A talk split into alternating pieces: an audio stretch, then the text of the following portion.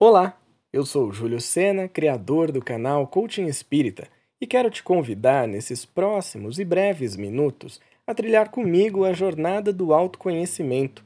São reflexões espíritas baseadas em o Evangelho segundo o Espiritismo e aplicadas na vida cotidiana. Então, vem comigo nessa jornada?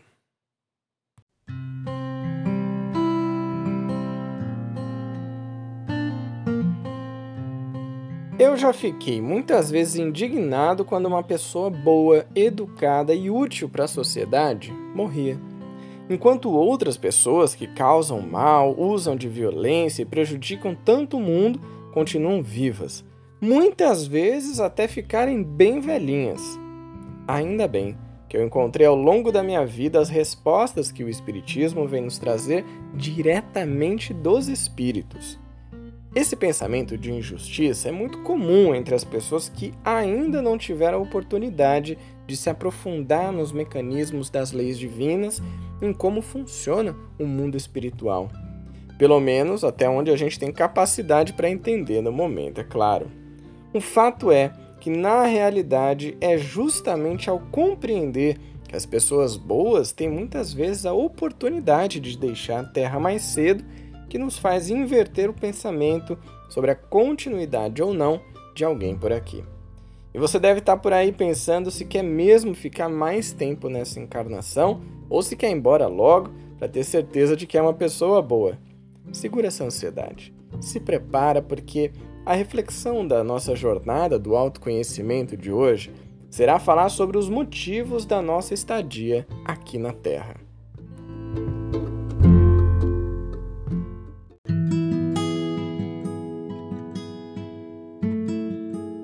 Existem muitas analogias feitas com a Terra. Uma delas é a de prisão. Isso porque, para o espírito, estar encarnado em um corpo é quase como se fosse aprisionado, já que a matéria representa limitações para as nossas potencialidades espirituais. Pensando nisso, eu te pergunto: o que você acredita que mais te prende ainda aqui na Terra? A verdadeira liberdade está justamente no desprendimento dos laços corporais. Mas viver isso aqui na Terra nem sempre é fácil e eu posso compartilhar a minha experiência sobre isso.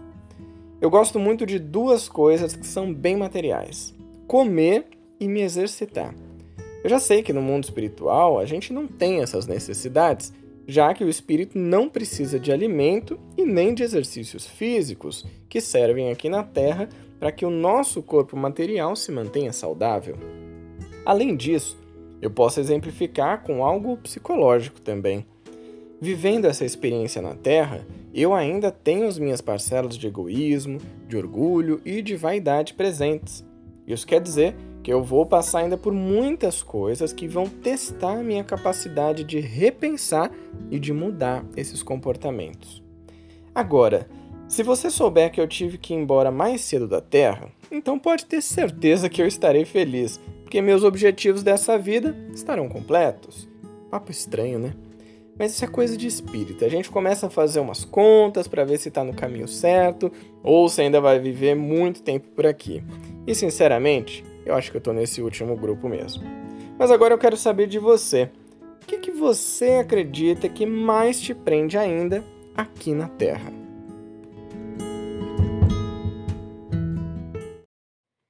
Eu espero que essa reflexão tenha sido útil e produtiva para você.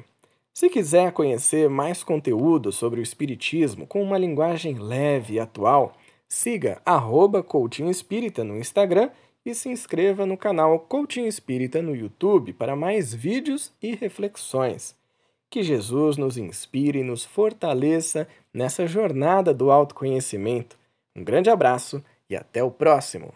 Tchau!